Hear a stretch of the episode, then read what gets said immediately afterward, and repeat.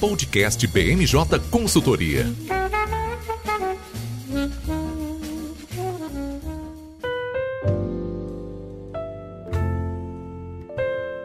Pessoal, está começando agora mais uma edição do podcast BMJ. Eu sou o Lucas Fernandes e, como sempre, nós trouxemos um time de especialistas para conversar aqui comigo hoje. Vão participar dessa edição os nossos consultores, Bernardo Nigri. Tudo bem, Bernardo? Oi, Lucas, tudo bem sim, e você? Tudo certo. Também aqui com a gente o Leon Norkin. Tudo bem, Leon? Tudo certo e tudo bem, pessoal, tudo bem? E fechando o time de hoje, a nossa consultora Letícia Mendes. Tudo bem, Leti? Olá, Lucas. Olá, pessoal. Muito bom estar de volta novamente. Bom, nós chamamos esse time de craque aqui para falar novamente sobre algumas mudanças no tabuleiro da corrida presidencial. Nós tivemos alguns nomes se colocando na disputa. O presidente Jair Bolsonaro, depois de muitos anos sem partido, finalmente certificando né, o casamento com o Centrão, para usar uma analogia que ele gosta de usar, se filiando ao PL. A gente tem também o PSDB saindo mais fragmentado do que nunca das prévias, mas dessa vez com um candidato definido que vai ser o governador de São Paulo, João Dória, e também todo um embrólio que está ocorrendo nesse momento sobre as federações partidárias, um instrumento que foi aprovado na última reforma eleitoral, aprovada pela Câmara e pelo Senado nesse ano, mas que já está causando controvérsia e que a gente vê ali algumas peças importantes trabalhando para que esse assunto seja derrubado no STF. E a gente fala também sobre a PEC dos precatórios, que acabou de ser aprovada em segundo turno lá no plenário do Senado, poucos minutos antes da gente começar essa gravação. A Letícia, que acompanhou tudo desde a Câmara, vai estar tá aqui para debater, enfim, tudo que foi alterado lá no Senado e perspectivas, já que a PEC retorna para a Câmara. E só para deixar bem marcado, a gente está gravando esse episódio na quinta-feira, dia 2 de dezembro, e ele vai ao ar na sexta-feira, dia 3, em todas as plataformas de streaming. Bom, sem mais delongas, B, queria te chamar para nossa conversa, porque como eu disse, o casamento, o casamento do Bolsonaro com o Centrão finalmente aconteceu. Queria que você comentasse um pouquinho pra gente, você que acompanhou de perto essa filiação, viu quem estava lá presente, o que, que você traz de novidade aí? É isso aí, Lucas. A gente teve então o fim dessa longa novela, que durou aproximadamente, no caso especificamente, dois anos e 18 dias, do Bolsonaro não tendo um partido buscando uma nova legenda, que finalizou-se na terça-feira, dia 30. Então a gente teve uma grande cerimônia em Brasília, que contou com a presença de diversos ministros, a maior parte da esplanada, na verdade, estava nessa cerimônia, e diversas autoridades também do PL e outros partidos do Centrão, inclusive até o próprio presidente da Câmara, o Arthur Lira, do PP. Esse evento foi bastante significativo e também contou com a filiação do filho do presidente, o senador Flávio Bolsonaro, que antes estava no Patriota, e do ministro do Desenvolvimento Regional, Rogério Marinho. Como comentei, foi uma saga bastante longa, né? Mais de dois anos do Bolsonaro procurando uma nova legenda para se filiar, e nesse meio tempo ele buscou várias siglas diferentes, desde o grande PP até siglas menores como Patriota, Republicanos e PTB, e chegou a avançar bastante nas negociações com algumas delas. Só que dessa vez realmente se concretizou. A gente teve alguns entraves ali nas últimas semanas devido alguns conflitos nos diretórios estaduais, é, apoios do PL a algumas candidaturas, especialmente em São Paulo, a Rodrigo Garcia, mas o presidente do partido, Valdemar Costa Neto, conseguiu negociar de novo essas alianças e conseguiu realmente limpar a barra do partido para poder entrar com tudo com o Bolsonaro nesse partido. Né? Acho que vale destacar que é o nono partido do Bolsonaro, ele ficou,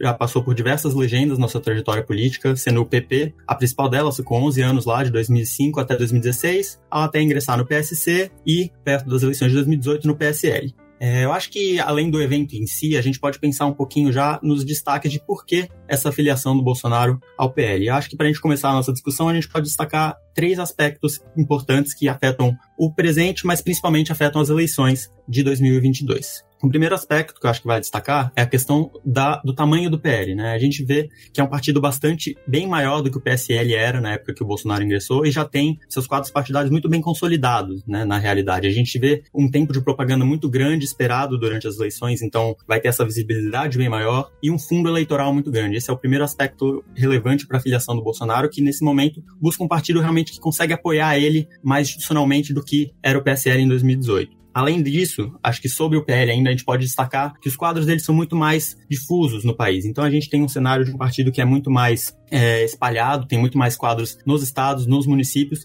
e que consegue promover essa base é, necessária para o Bolsonaro conseguir se capitalizar mais penetrando mesmo no restante do país, nesse momento em que ele não figura tão bem nas pesquisas de opinião. E a última, que é o impacto, um último aspecto que dá para trazer aqui relevante nessa nossa discussão, é a tentativa dele de fortalecer a base no Congresso. Isso tanto no presente quanto também para as eleições de 2022. No presente, porque a gente vê desde 2020, né, no final do ano, quando ele se reaproximou do Centrão, essa trajetória dele se aproximar do Congresso, de se aproximar da classe política mais tradicional e o ingresso no PL, que é um dos maiores partidos da Câmara, o maior partido do Centrão na Câmara, pelo menos, é justamente essa é, cristaliza essa tendência que a gente via vindo e é também uma maneira dele se preparar para uma possível reeleição, para um possível segundo mandato. A gente viu o atraso, né, no início de debates em matérias importantes nesse, na primeira metade do mandato, especialmente, e com os resultados positivos na avaliação do governo dessa aproximação, rendendo aprovação mais célere de matérias e uma base realmente mais é, concreta no Congresso, uma filiação a um dos principais partidos do Centrão é, sem dúvida, um dos principais aspectos que motiva é, a escolha do PL em detrimento de legendas menores, como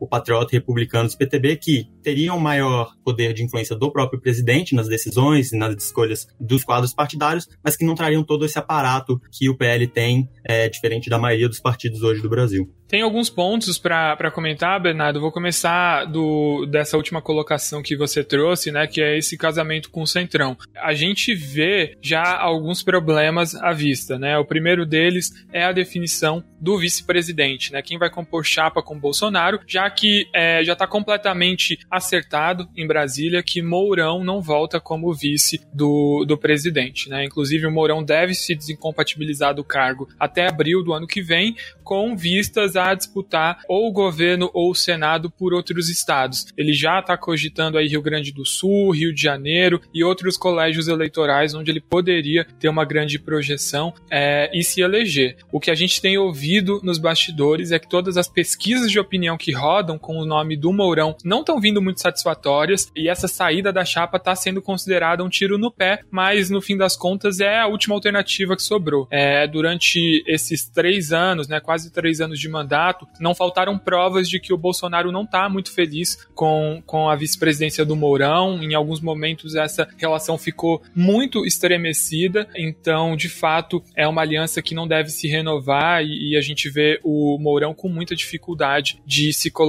na cena política novamente. Com certeza, Lucas. Eu acho que você traz um aspecto que a gente pode puxar sobre os impactos dessa filiação, que é justamente essa, essa outra cristalização que é a junção com a classe política. A gente discutia muito né, no início do mandato essa divisão entre o núcleo militar, o núcleo liberal, e essa filiação ao PL é com certeza uma coisa que marca a, a força da classe política e quase que uma vitória da classe política, pelo menos nesse mandato. A gente vê a questão do Mourão representando aí talvez um pouco os militares, mas também se estendendo ao núcleo liberal do governo, que né, vai, foi perdendo força a gente já falou disso algumas vezes aqui no podcast, como o Paulo Guedes está enfraquecido sobre diversas questões que foram trazendo, e o PL é realmente essa cristalização dessa movimentação que começou no ano passado e que se fortaleceu muito esse ano do, da classe política tendo uma palavra mais forte dentro do governo. Não, e não só, Bernardo, acho bem legal essa questão da classe política, porque é óbvio que, além dos benefícios que o PL traz para o Bolsonaro, tem os benefícios que o Bolsonaro traz para o PL. E acho que essa é a grande sacada do Valdemar, quando ele convidou o, o, Bolsonaro a se filiar e teve que arregimentar todo o Nordeste, né, onde tradicionalmente o Partido Liberal faz é, coligação com o PT, ou monta chapas para governo do Estado com o PT. Dessa vez isso aparentemente não vai acontecer,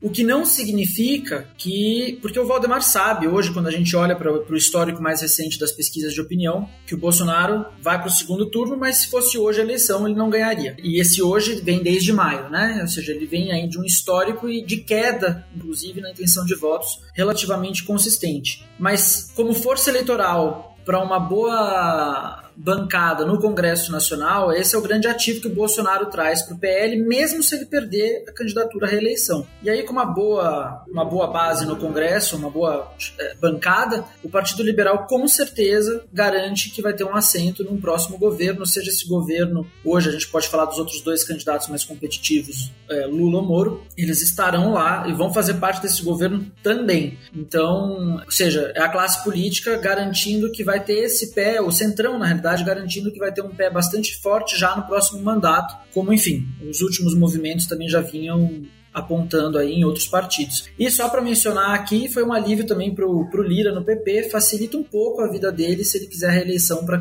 é, para a presidência da Câmara dos Deputados novamente. Ele não vai ter que ficar hoje, necessariamente, entre a Cruz e a Caldeirinha, entre Lula e Bolsonaro, que são os prováveis candidatos do segundo turno, né? Pois é, o Valdemar da Costa Neto ele tá olhando para o fundo partidário e com a migração dos deputados bolsonaristas ele consegue isso, mas essas vantagens né, que o Bolsonaro traz por estar tá, é, ainda dentro da máquina pública não têm sido tão bem recebidas por alguns parlamentares. O Leão mencionou aí o caso do Nordeste. É, tem muita gente com medo de que o PL se torne um novo PSL partido que começou muito grande e que agora vai perder o lugar de primeira bancada na Câmara com a saída dos, dos deputados bolsonaristas para o PL. O Bolsonaro, ele criou uma força política que é muito forte e ele vai continuar com filhos no poder, é, mesmo se ele não estiver na presidência e com condições de ainda mobilizar uma base significativa. Então, o risco do PL é de justamente o PL hoje já é a terceira maior bancada da Câmara, né? Perde só para o PT e para o PSL. É, o risco do PL é eleger muitos deputados bolsonaristas nessa esteira do presidente, ganhar uma conotação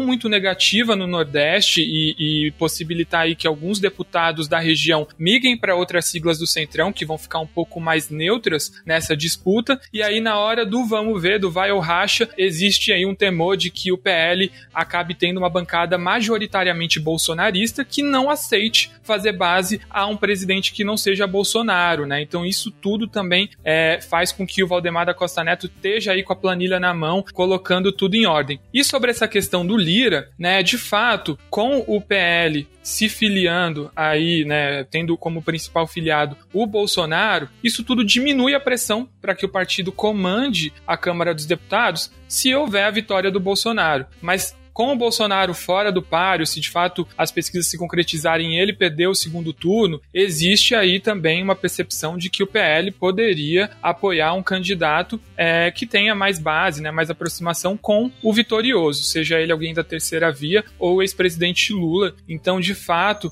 é uma, uma, uma questão, é uma equação muito delicada, que ainda está sendo muito afinada e que já trouxe desgastes, a exemplo do Republicanos, que é um partido muito atrelado à bancada evangélica e que gostaria de escolher o candidato à vice-presidência da chapa do Bolsonaro ou então ficar com a presidência da Câmara. Esses dois espaços, ao que tudo indica, devem ser abocanhados pelo PP, ou seja, briga no Centrão e o Republicanos foi um partido que consistentemente deu um apoio muito coeso para o Bolsonaro, né, superior a outros parlamentares do Centrão que ficaram muito mais suscetíveis é, a votar contra o governo em momentos de baixa popularidade do Bolsonaro. Então, de fato, é um casamento que o contrato nupcial chega com algumas pegadinhas aí e que a gente tem que ver se de fato vai dar bom ou não.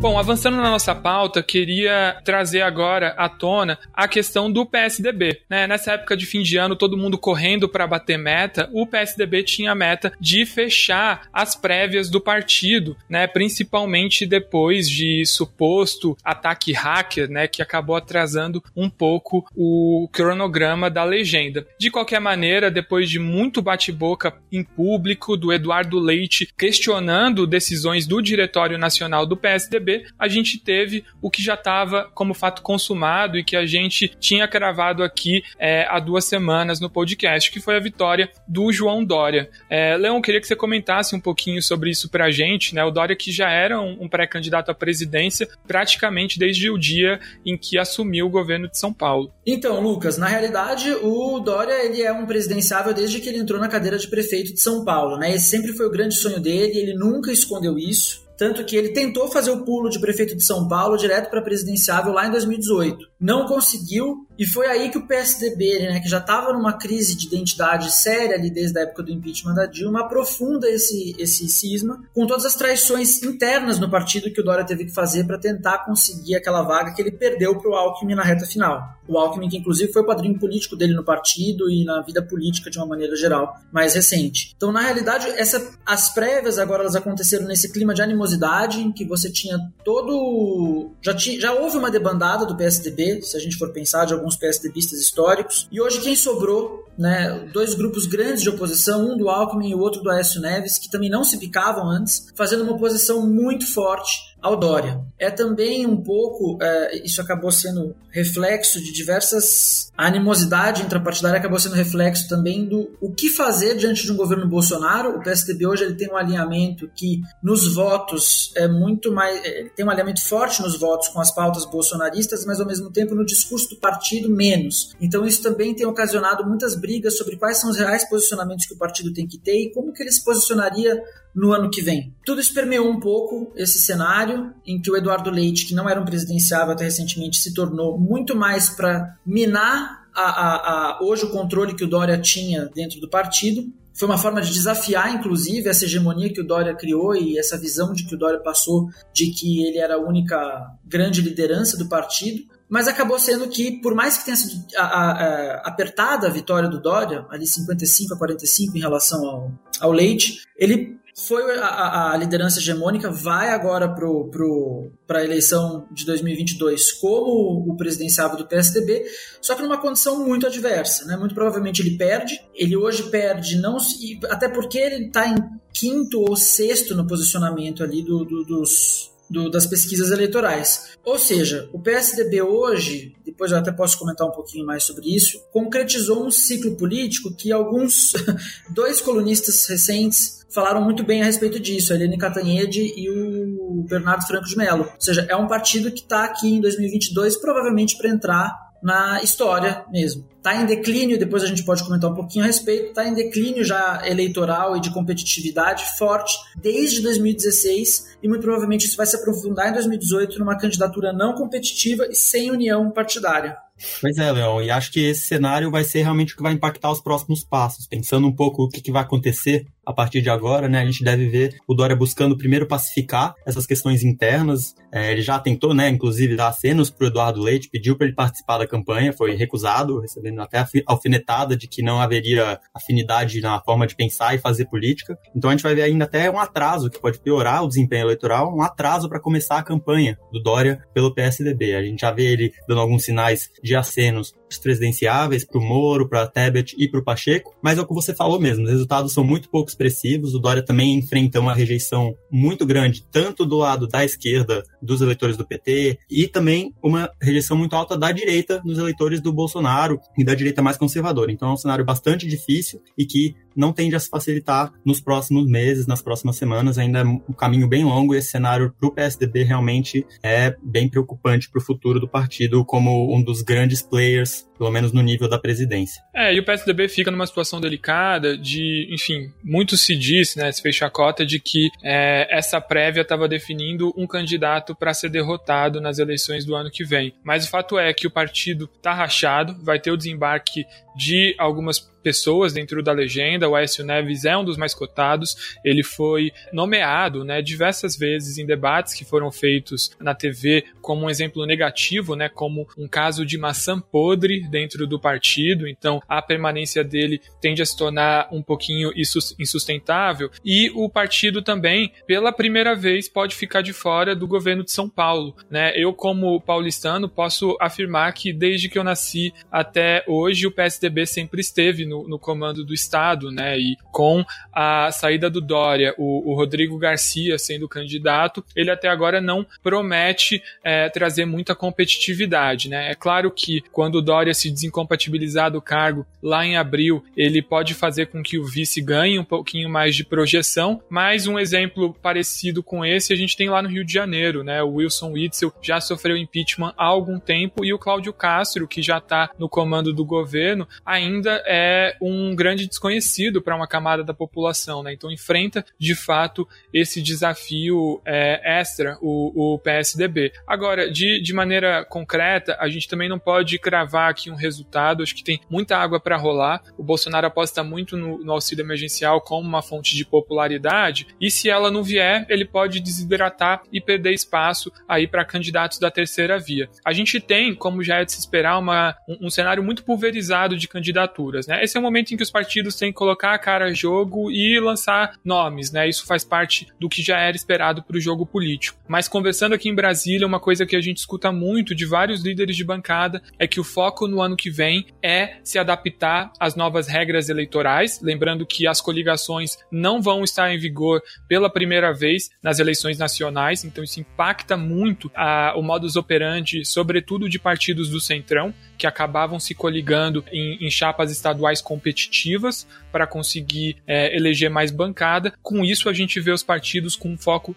total nas eleições legislativas. Isso pode acabar irrigando menos recursos para os presidenciáveis e, como é a tendência, de que vários desses nomes que hoje estão postos desistam da candidatura, né? Então existe ainda a possibilidade de unificação. Ela é difícil, mas não é completamente descartada. Mas acho interessante também ressaltar, Lucas, é, a, a, dificuldade que o Dória vai ter, na realidade, de entregar um, um partido na, competitivo e unido. Porque o que acontece? A gente tinha, a gente tinha até comentado recentemente que ele traiu o próprio próprio é, padrinho político dele, o Alckmin, numa trajetória bastante meteórica, vamos dizer assim. Né? Em 2016, quando ele foi eleito prefeito de São Paulo, ele nunca tinha sido eleito para nenhum cargo eletivo. Disso ele já foi para governador, agora para presidenciável, traindo muita gente no caminho. E aí essa é a grande questão dele. Ou seja, ele tem uma. Vai ter essa debandada que você comentou do partido, ele vai continuar com uma posição forte dentro do partido, que vai se unir pragmaticamente em torno do nome dele, mas não vai ser afeto. Ou seja, ele tem uma dificuldade grande de conseguir entregar para um dos seus potenciais parceiros, seja o Pacheco, seja, seja a Simone Tebet, seja o próprio Moro. Primeiro, que o PSDB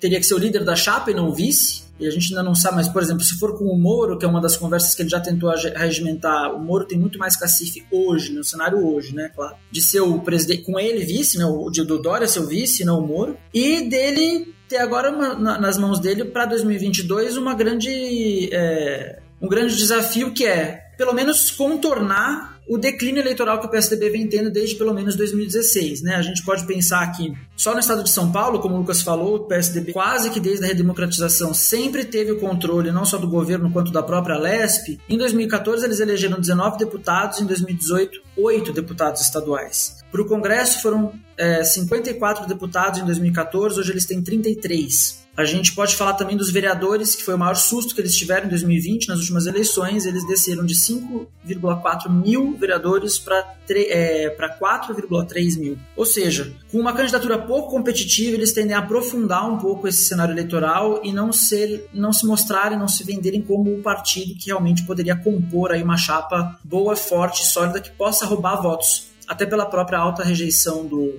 do Dória, especialmente no Nordeste, que vai ser, como tradicionalmente, um, um campo de batalha. Né? Bom, e continuando nessa questão de presidenciáveis, né, Bernardo? A gente tem uma nova, um novo lançamento, né? Dessa vez a primeira mulher a se colocar como pré-candidata nessa disputa, que é a Simone Tebet, uma senadora que ganhou um destaque muito interessante na CPI da pandemia e que antes disso, né, já tinha tentado ser presidente do Senado naquela eleição contra o Alcolumbre, né? O que, que você comenta sobre essa decisão do MDB? É isso mesmo, Lucas. E a decisão de lançar a Simone Tebet vai ser oficializada no dia 8 de dezembro pelo MDB Agora, Apesar dessa visibilidade que você comentou, a gente também tem que ressaltar que ainda vai ser mais uma das candidaturas da terceira via com bastante dificuldade. A gente tem a Simone Tebet sendo sondada por algumas pesquisas até esse momento, mas não tem tido uma performance muito boa. E aí acho que o que vale destacar é que apesar dessa visibilidade que ela teve dentro da CPI da pandemia e anteriormente talvez até na presidência da CCJ do Senado, ela não consegue transformar isso tão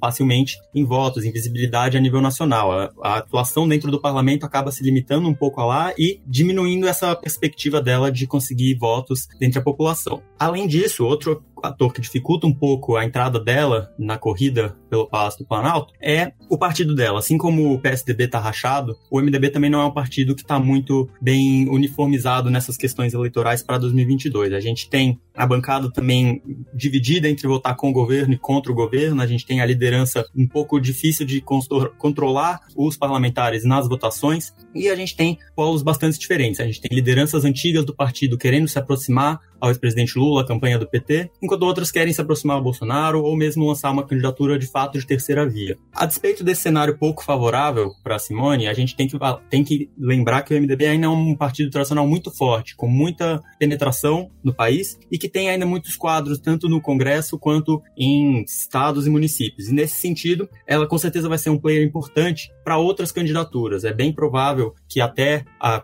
é, o momento de a gente registrar as chapas, ela ou ingresse em uma outra chapa eleitoral ou ela comece a trocar apoios do MDB, que é influente né, nas decisões e que tem esse poder de trazer mais votos para um possível candidato às eleições. É, ainda não é certo como vai se dar esse cenário, uma vez que o registro das candidaturas ainda tem vários meses até acontecer, mas tem que lembrar também que o próprio MDB, como eu falei, tem alguns problemas, chegou até a desistir de apoiar oficialmente, né, a Simone Tebet, você comentou, desistiu de apoiá-la oficialmente na eleição para a mesa diretora, para a presidência do Senado no início desse ano. Então, ela enfrenta bastantes dificuldades, não só com a população, mas dentro do próprio partido, para poder articular uma candidatura de fato com ela encabeçando a chave. E sabe, Bernardo, uma coisa que eu ouvi ao longo é, dos últimos dias é de que a Simone Tebet estava com dificuldade lá no Mato Grosso do Sul. Então ela entra naquele número do um terço do Senado, que vai ter um mandato renovado no ano que vem. Então, de qualquer maneira, ela precisa enfrentar uma eleição. E lá no estado do Mato Grosso do Sul, ela, como, como eu já disse, estava né, enfrentando uma situação difícil. Vale destacar que a Simone Tebet ela tem se posicionado como uma senadora da nova política. De fato, ela tem comportamentos muito alinhados a, a essa pauta dos senadores que se auto-intitulam Novo Senado. É, mas ela é de uma família tradicional lá do Mato Grosso do Sul, né? O pai dela já foi presidente do Senado, ela, ela vem dessa pegada mais tradicional na política, mas por conta de alguns comportamentos um pouquinho mais progressistas, ela tem perdido um, uma parcela importante do eleitorado. E o Mato Grosso do Sul, só para a gente ter uma ideia do nível de disputa que acontece lá, né, apesar de ser um estado que a gente poucas vezes fala do ponto de vista nacional, a gente tem só para disputar a eleição no ano que vem é, e, e muitos deles cogitando o Senado. Tereza Cristina, a atual ministra da Agricultura, que tem uma projeção gigantesca entre o agro e o Mato Grosso do Sul é um estado onde o agro tem uma força muito grande. A gente tem também alguém cotado para disputar o Senado lá, que é o Luiz Henrique Mandetta, ex-ministro da Saúde, que em algum momento chegou a ser cogitado como presidenciável e hoje se postula muito mais como um candidato regional lá no Mato Grosso do Sul. Ou seja, a disputa para Simone Tebet lá estava de fato muito apertada. Ela também enfrentaria ainda a máquina da família Trade, que é muito é, tradicional lá no estado. O, o senador Nelsinho Trade é, tem mandato ainda, mas vai, enfim, usar toda a máquina pública da família para conseguir eleger alguns parentes. Então, de fato, é uma disputa quase que, que considerada perdida já atualmente. Isso faz com que a Simone Tebet se sinta mais confortável para alçar outros voos. É pouco provável, né, pelo histórico do MDB, que a gente veja a insistência dessa chapa até o final do ano. Mas a Simone Tebet passa a ser uma figura disputada para integrar a vice-presidência, né? Ela poderia agregar ali um eleitorado relevante ela tem um, um, bom traquejo político, né? Então vai conseguir é, formar alianças em estados estratégicos, né? Como você mesmo pontuou, Bernardo, o MDB é um partido por tradição municipalista, né? É o único partido no Brasil que atualmente tem condição de lançar candidato em cada um dos mais de 5.500 municípios. Então é, é um nome também de peso e, e é, o que a gente escuta por aqui é que o nome dela já está sendo testada como vice em várias pesquisas que estão sendo rodadas pelos pré-candidatos. Então, praticamente aí um, um nome que está sendo disputado a tapa entre esses integrantes da terceira via. E só para a gente fechar esse assunto de corrida eleitoral bem rapidinho, Bernardo, eu queria que você comentasse sobre as federações partidárias. Como eu falei lá na abertura do episódio, é, tá gerando um certo embrólio, né, atualmente. Pois é, Lucas, a gente tem a questão das federações partidárias de novo entrando na discussão. Vale ressaltar que depois de ser aprovada, a medida chegou a ser vetada é, pelo Bolsonaro, antes de, ser, de ter esse veto revertido. E agora o que acontece é que o, o Senado está questionando a legalidade desse processo de aprovação, uma vez que depois que ele passou na Câmara, ele sofreu algumas alterações que, pela, pelo que a Câmara disse, se tratavam apenas de emendas de redação para melhorar um pouco o texto e, portanto, não precisariam voltar do Senado para ser avaliada. Ele está tendo esse retorno, né, essa avaliação do Senado de que, inclusive contestado no STF, de que essa medida, na verdade, teria que ser anulada, pois não passou pelo Senado nessa segunda vez, após alterações que, na avaliação é, desse, dessas pessoas, teria sido substancial, mudado de fato é, a medida em si. Mas acho que, para além dessa disputa que ainda temos que ver como vai se, como vai se resolver, vai destacar que está sendo é um, um, ganha mais força ainda. Antes a gente estava discutindo a federação como uma alternativa para partidos pequenos é, federarem entre si, e agora outros partidos maiores também entram na disputa. Acho que para destacar com relação ao cenário eleitoral, o PT e outros partidos né, de centro e centro-esquerda estão cogitando se federar. Então a gente tem o PT conversando com o PSB, PCdoB, é, PSOL, PV e Rede é, sobre uma possível federação, então um campo bem amplo aí dentro da centro, centro-esquerda, que faria uma, uma bancada muito grande e conseguiria garantir a sobrevivência desses partidos. É claro que é uma conversa bastante complexa, são várias legendas diferentes a, e a federação é um processo muito mais complexo do que a coligação que a gente tinha antes. Então a gente ainda tem resistência por parte, especialmente do PV, do, da Rede e do PSOL, mas a gente vê o PSB sinalizando positivamente essa semana. 24 dos 30 deputados se manifestaram favoráveis a essa junção com o PT durante pelo menos quatro anos, que seria o efeito da federação partidária. Isso pode ter um impacto eleitoral muito grande caso esse imbróglio no STF sobre as federações seja resolvido, porque com essa entrada de diversos partidos menores de centro e centro-esquerda numa federação com o PT, diferente das coligações, implicaria em uma unificação a nível estadual. Então, isso na prática teria um impacto bem mais amplo com relação à criação de palanques para outras candidaturas que poderiam vir a se aliar com esses partidos menores. Então, acho que o principal é, perdedor, no caso de uma efetivação dessa federação, seria o PDT do Ciro Gomes, que a gente não falou ainda nesse podcast, mas também está ali bem interessado em todas essas discussões, porque teria como fazer palanques, palanques nos estados, palanques em lugares que originalmente não conseguiria fazer sozinho com esses partidos, com o PCdoB, com o PSB, e que se federasse, se eles se federassem com o PT, aconteceria que não poderiam né, ter essa unificação com o PDT a nível local, não poderiam criar esses palanques, porque a federação aplica ao nível estadual, municipal e federal durante esses quatro anos. Então é uma movimentação que pode ter impactos além dos previstos e mais é, mais realmente significativos do que a gente pensava quando essa medida foi aprovada e começou a ser discutida entre alguns partidos menores. Lu. Exato, acho que vale reforçar o que a gente já disse aqui, que federações são instrumentos muito mais interessantes do ponto de vista de previsibilidade do que as coligações, porque como você disse, né, Bernardo, elas duram quatro anos, então os partidos vão funcionar como uma legenda única ao longo de toda a legislatura, que é melhor do que a coligação, né, que você pode fazer com diversos partidos, e ela também é nacionalizada, né, o que é feito do ponto de vista nacional tem que ser cumprido é, nos estados e nos municípios, né? Então, é de fato algo que traz um pouco mais de coesão. E é claro que isso gera um temor muito grande do centrão, porque os três partidos que estão mais avançados nessa discussão são PT, PS, PSB e PCdoB. Se os três se juntassem, eles teriam cerca aí de 90 ou 92 deputados. Seria de longe, né, disparado a maior bancada da Câmara, isso contando com a perspectiva do PL crescer com a filiação do Bolsonaro. Então é um, uma bancada que assustaria é, os partidos do Centrão e que poderia roubar aquelas sobras que ficam no quociente eleitoral, que normalmente vão para os partidos que conseguem montar a maior lista, né? Que conseguem se aliar a, a, ao maior número de legendas. Então é claro que é, agora a gente vê esse imbróglio, né? Como você trouxe, é muito curioso isso, né? Porque foi aprovado nas duas casas, o veto foi derrubado e só agora a gente vê um questionamento do Senado sobre o comportamento da Câmara. Mas isso me dá um gancho excelente para puxar a Letícia aqui para essa conversa, porque a gente sempre vê, né, Letícia, os senadores reclamando muito dessa pecha de serem carimbadores da decisão da Câmara. E dessa vez eles não foram carimbadores, né? Peitaram alterações na PEC dos precatórios, é, mesmo colocando em risco, né, a, a, a, entrada em vigor do Auxílio Brasil, daquele valor de 400 reais, fizeram uma alteração e agora o texto volta para a Câmara, né, Leti? Eu queria que você comentasse um pouquinho sobre todo esse cenário muito nebuloso, né, desde que a medida passou pela, pelos, pela Câmara e foi votada lá na CCJ do Senado. Sim, Lucas, assim que a, a PEC chegou no Senado, né, ali na segunda semana de novembro, o cenário era de que o Senado seria muito complicada a apreciação, a apreciação da proposta de uma forma célere, né, porque naquele momento existiam algumas intempéries entre o Rodrigo Pacheco e o Lira e também do próprio presidente da da CCJ, da Alcolumbre com, com Jair Bolsonaro. Então,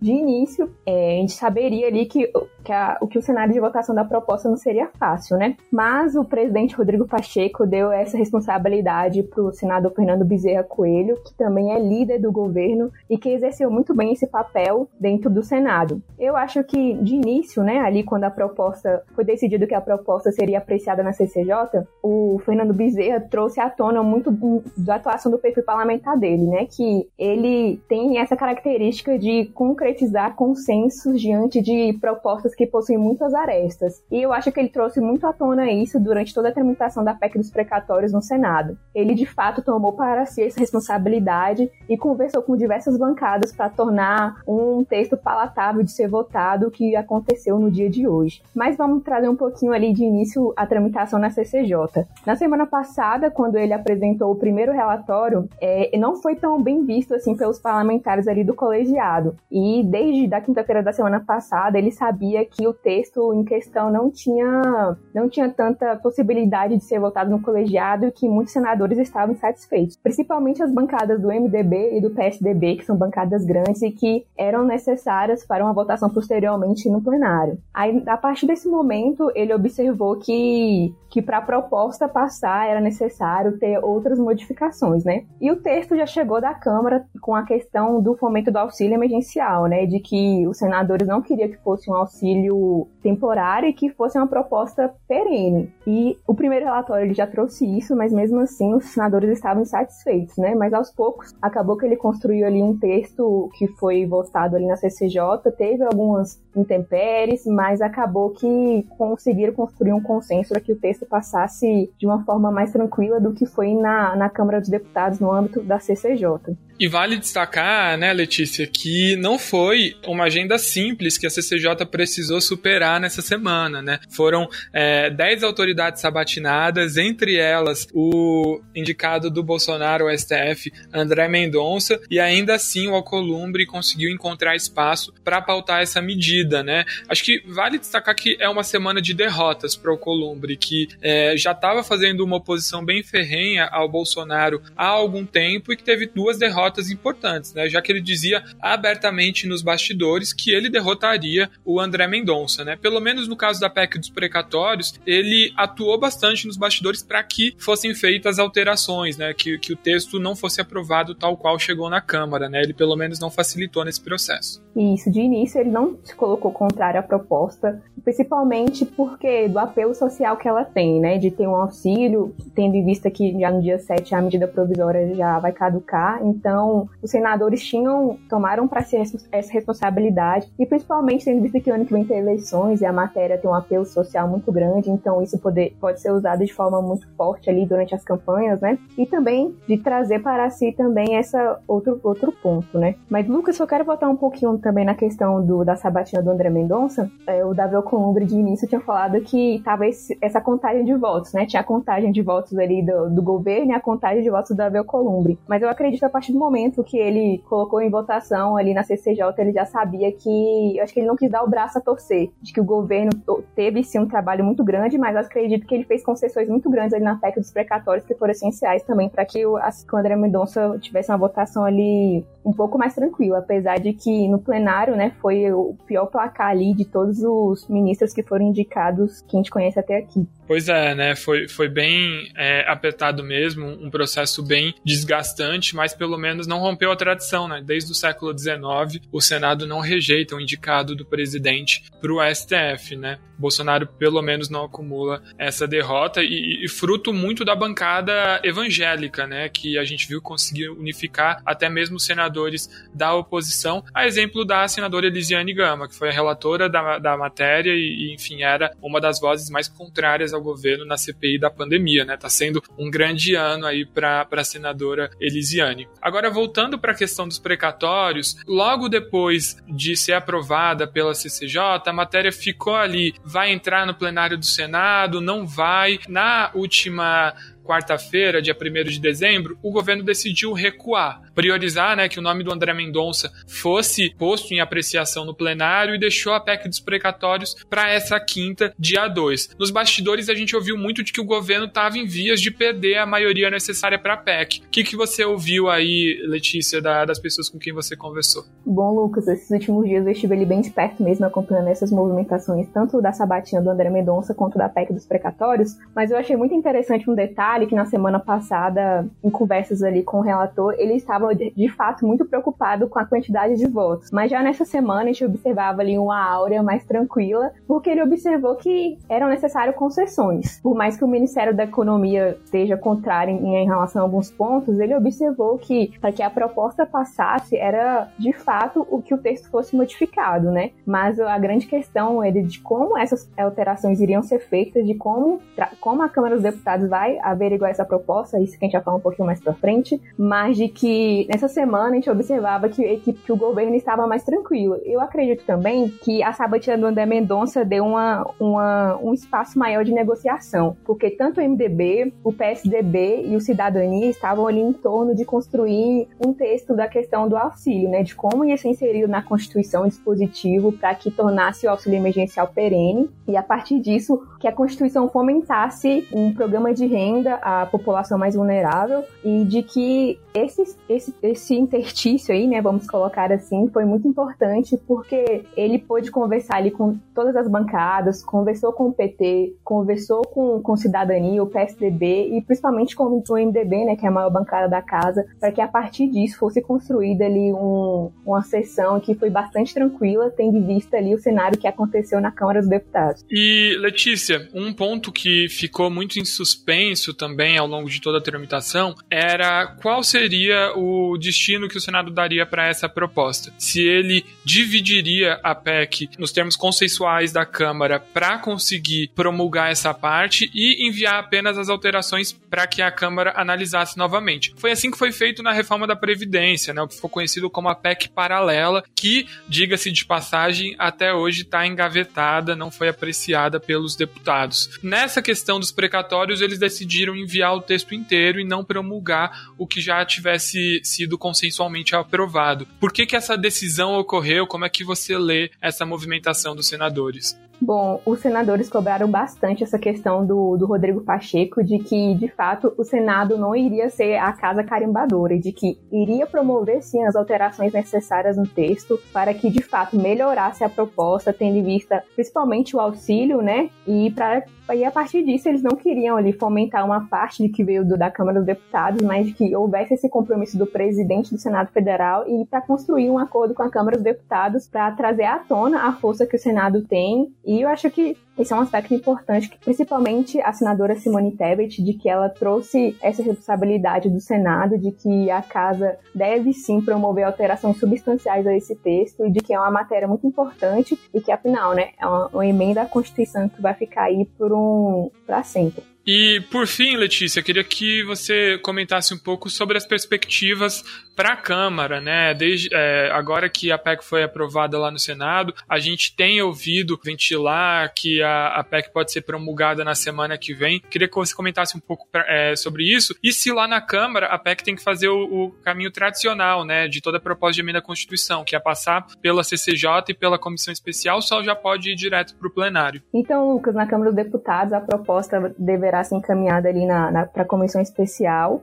para que os senadores observem ali as modificações que foram feitas pelo Senado. E a partir disso depois ser encaminhado ao plenário, né? Mas a gente sabe que como o tempo é exíguo para que a proposta seja aprovada, pode acontecer sim uma movimentação ali da presidência, né, do Arthur Lira, de talvez encaminhar ela diretamente ao plenário, mas eu acredito que ele deva respeitar ali o rito de tramitação da proposta, ele vai trazer à tona ali o poder dele, né, de negociação junto à base governista, porque a PEC dos precatórios ela, ela tem um papel muito essencial no, na construção do orçamento, né? Então, como o Congresso Nacional dia 23 já entra em recesso, tudo isso já tem que ter sido ali concretizado pela, pelas casas. Então, é um tempo exíguo, né? Houve alguma movimentação ali do MDB dizendo que no dia 9 a proposta já seria promulgada.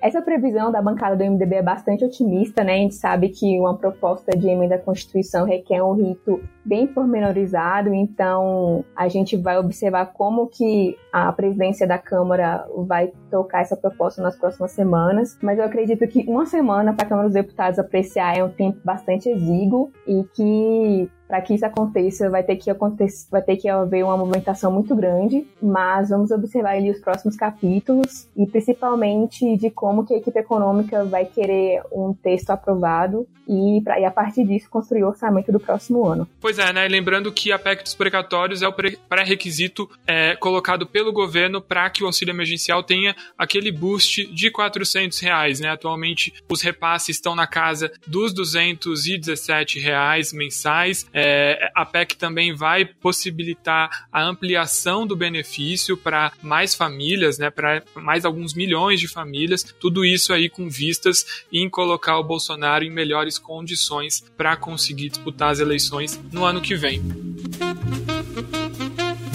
E antes da gente encerrar o podcast, só queria chamar o Leon novamente para essa conversa, para ele falar um pouquinho sobre os highlights da Expo Dubai, um evento que ainda está acontecendo lá nos Emirados Árabes, contou com a presença do presidente Jair Bolsonaro e que você esteve lá, né, Leon? Conta aí pra gente um pouco dos destaques do que você observou. Então, Lucas, é verdade, estive lá, estive lá no mês de outubro e começo de novembro acompanhando as principais delegações do Brasil que estiveram lá. Foi a época em que o Brasil teve maior destaque no evento, que é tradicionalmente um evento comercial de turismo, mas que em paralelo, por conta do destaque global que ele tem, acontecem muitos fóruns de investimento e muitas reuniões de networking para negócios mesmo, né? Então, os governos brasileiros de estados e federal que foram para lá, eles foram basicamente para ir atrás de oportunidades de negócios, vender o que, que o Brasil tem de melhor e quais são as oportunidades de investimento aqui no Brasil. E esse foi um pouco da agenda, uma agenda que foi particularmente forte por parte dos estados brasileiros. Aí vale uma menção especial aí para São Paulo e para o Paraná, que foram os dois principais que tiveram uma agenda robusta e uma grande delegação de empresários. Eles passaram por várias rodadas, fundos de investimento, soberanos e privados, é, não só dos Emirados Árabes Unidos, mas de toda ali a região do Golfo. E um pouco da agenda que acabou sendo decepcionante, mas que, enfim, dado que a gente viu aí do G20 e da COP, o Brasil, o governo federal, acabou saindo um pouco mais apagado. É óbvio que, por ser um presidente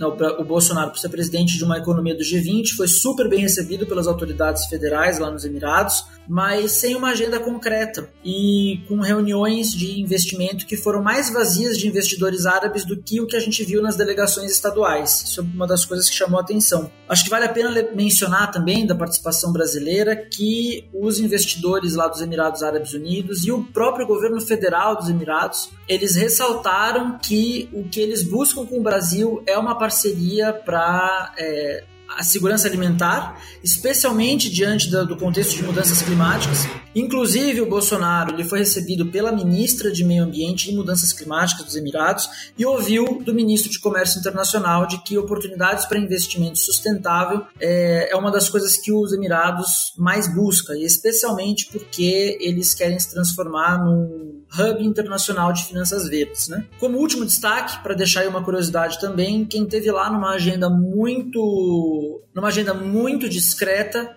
foi o Rui Costa, governador da Bahia, que levou uma delegação e teve uma agenda em Abu Dhabi, que foi a capital, que é a capital dos Emirados, um pouquinho mais forte que a do Bolsonaro. Talvez não, ele não se encontrou obviamente com o, com o primeiro-ministro nem com o presidente do país, mas ao contrário do Bolsonaro, rodou alguns ministérios e rodou alguns fundos de investimentos na capital foi uma recepção que nenhum dos outros governadores teve no mesmo nível, que já mostra um pouco os Emirados também de olho no, no nosso cenário eleitoral e jogando para os dois principais candidatos. Né? Eles já tinham um contato bem forte com o Lula e depois com o próprio Rui Costa, com investimentos na Bahia, onde os árabes estão investindo pesado, e como eu falo árabes, é os Emirados e alguns outros países do Golfo, mas também olhando aí de o, o governo federal, do qual eles olham alguns ativos, especialmente na área portuária. Né? Enfim, para o Brasil, as oportunidades seguem fortes e aí uma pitadinha aí da, da geopolítica que das eleições de 2022 que a gente estava discutindo aqui. O evento continua até março do ano que vem e é, ainda vamos passar por lá, vai ter mais uma delegação federal para especialmente na área de agricultura com a Tereza Cristina em fevereiro, quase na despedida dela, antes dela se descompatibilizar para as eleições.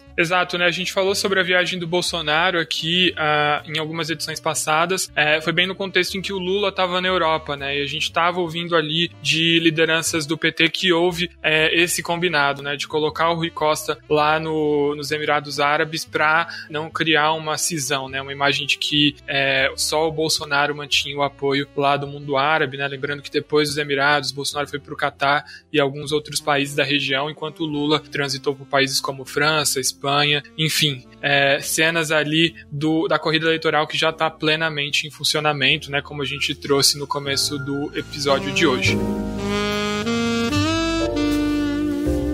Bom, pessoal, queria agradecer demais a participação do Bernardo, do Leão e da Letícia aqui comigo hoje. Convidar todos vocês que nos ouviram até agora a seguir a BMJ nas redes sociais. Eu fico por aqui e até a próxima. Podcast BMJ Consultoria. Não deixe de acompanhar a BMJ em nosso site www.bmj.com.br e em nossas redes sociais.